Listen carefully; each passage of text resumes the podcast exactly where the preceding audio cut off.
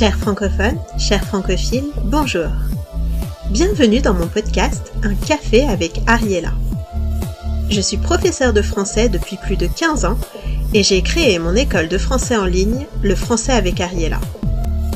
Mon but Aider les étudiants étrangers à mieux maîtriser cette langue que j'adore. Dans ce podcast, je te donne rendez-vous pour discuter de la culture française. Tous les lundis, autour d'un café, plongeons ensemble dans le quotidien des Français. Salut les francophiles C'est avec grand plaisir que je vous retrouve pour la saison 2 du podcast Un café avec Ariella. Vous avez été nombreux et nombreuses à me demander la date de sortie de la saison 2, c'est chose faite. Chaque semaine, le lundi matin, retrouvons-nous pour une grande tasse de bonne humeur en français pour bien démarrer la semaine. Allez, c'est parti La vie est belle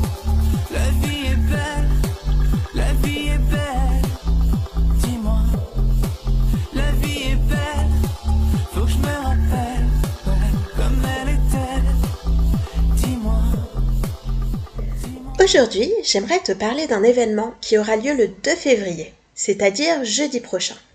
C'est la chandeleur. Est-ce que tu as déjà entendu parler de la chandeleur? Si tu es gourmand ou gourmande, je suppose que oui. La chandeleur a des origines chrétiennes. Il s'agit de la présentation au temple du Christ 40 jours après sa naissance. Cette fête est donc célébrée tous les ans à la même date, à savoir le 2 février mais elle a aussi des origines plus anciennes. Chandeleur vient de chandelle, une sorte de bougie très longue. Pendant l'Antiquité, il s'agissait d'un culte à la déesse Perséphone ou Proserpine, qui est la déesse des moissons et de la fécondité. Ce culte se pratiquait autour de chandelles, d'où le nom chandeleur, et autour de galettes de céréales. Et ces galettes, maintenant, ce sont des crêpes. Eh oui, maintenant la chandeleur n'est plus une fête païenne ou chrétienne, mais c'est plutôt une fête populaire.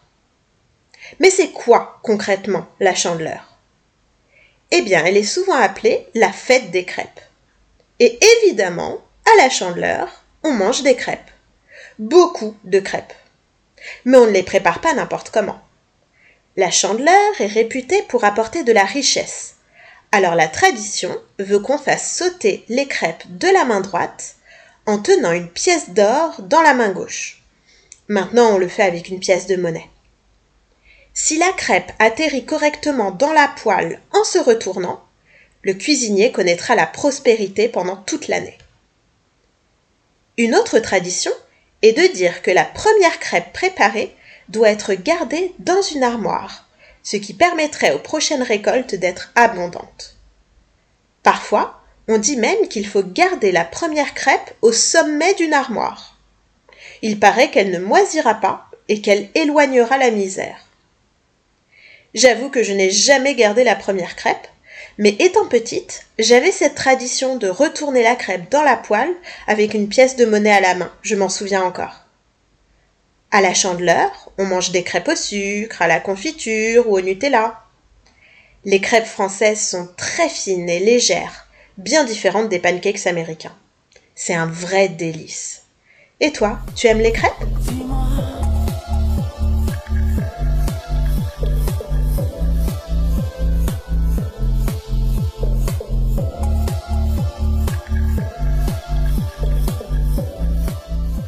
Vu qu'on parle de crêpes, il est important de faire la différence entre une crêpe et une galette. C'est une question de vocabulaire, mais pas seulement. La crêpe a une garniture sucrée. On la mange en dessert et on y ajoute de la confiture, du sucre, de la pâte à tartiner, du Nutella quoi. La galette a la même forme, mais la garniture est salée. On peut y ajouter du jambon, des champignons, du fromage, des lardons, un œuf, ou du saumon par exemple. Les combinaisons sont infinies. La composition de la pâte est différente. Les galettes ont une couleur plus sombre, marron foncé, parce que la pâte à galettes se compose uniquement de farine de sarrasin, d'eau et de sel. C'est tout.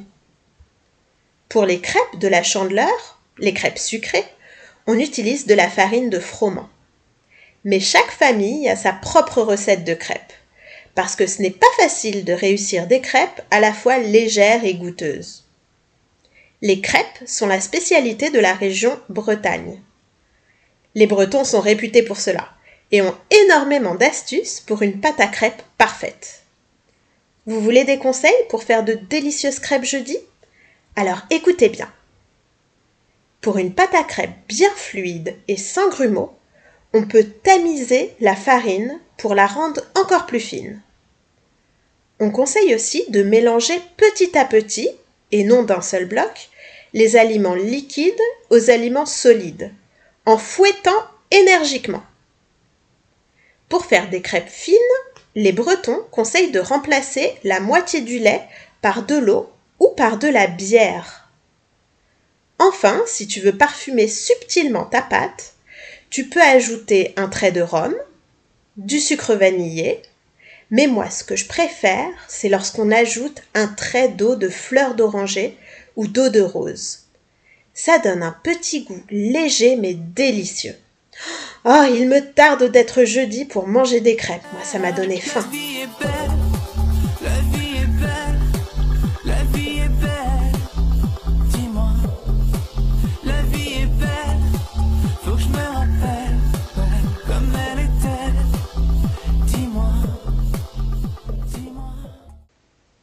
Aujourd'hui, je voulais parler avec toi de livres.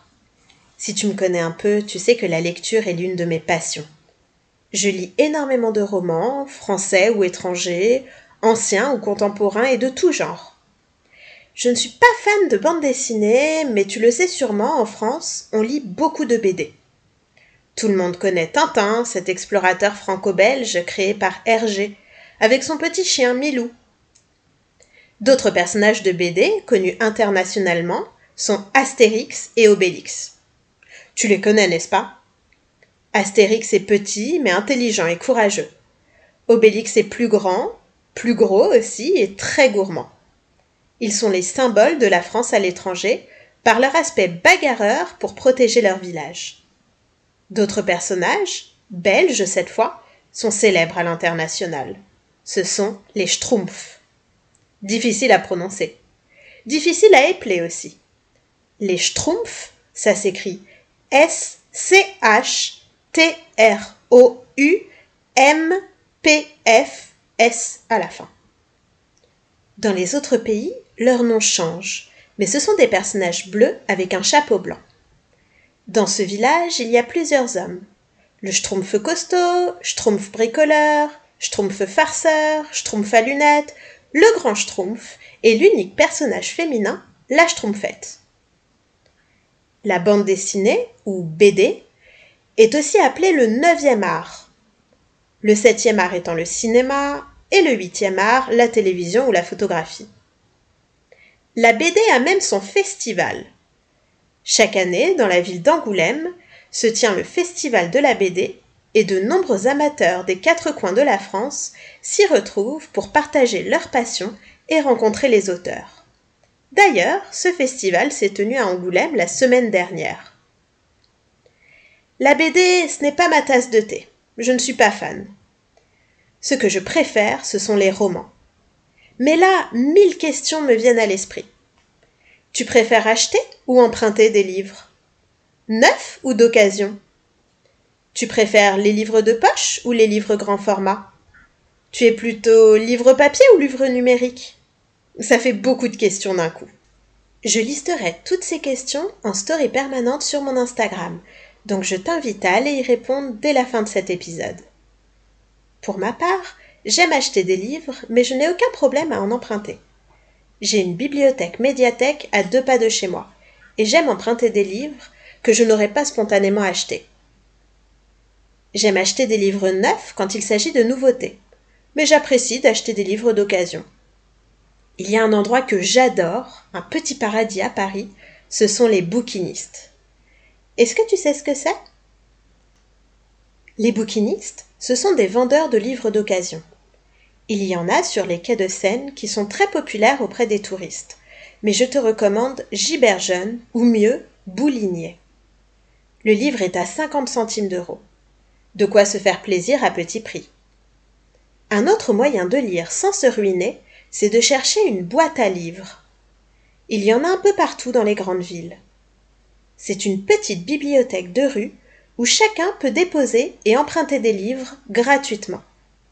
En déposant ou en empruntant un livre dans une boîte à livres, vous lui donnez une seconde vie, tout en respectant l'environnement.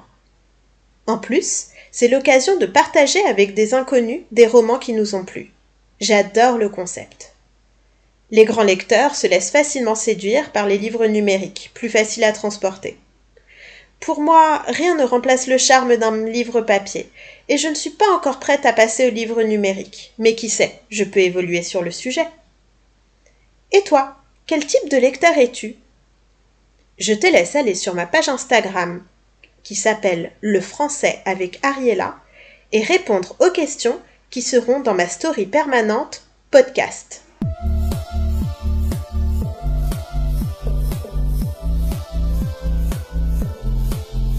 Et voilà, c'est fini pour l'épisode d'aujourd'hui. J'espère que ce moment ensemble t'a plu et que tu passeras une bonne semaine. N'hésite pas à me donner ton avis sur ce podcast sur mes réseaux Facebook et Instagram, le français avec Ariella. Passe une bonne semaine et je te donne rendez-vous la semaine prochaine pour un nouveau café avec Ariella. A plus les francophiles